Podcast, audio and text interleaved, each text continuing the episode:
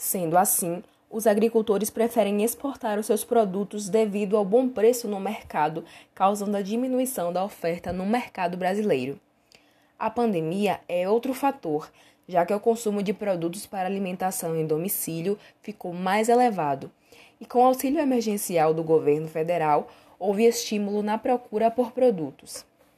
De acordo com o economista Rafael Ramos, é provável que esse movimento seja pontual pois a tendência é que a oferta volte a ter equilíbrio. Além disso, o auxílio emergencial que foi prorrogado até dezembro será de 300 reais, correspondendo à metade do valor inicial.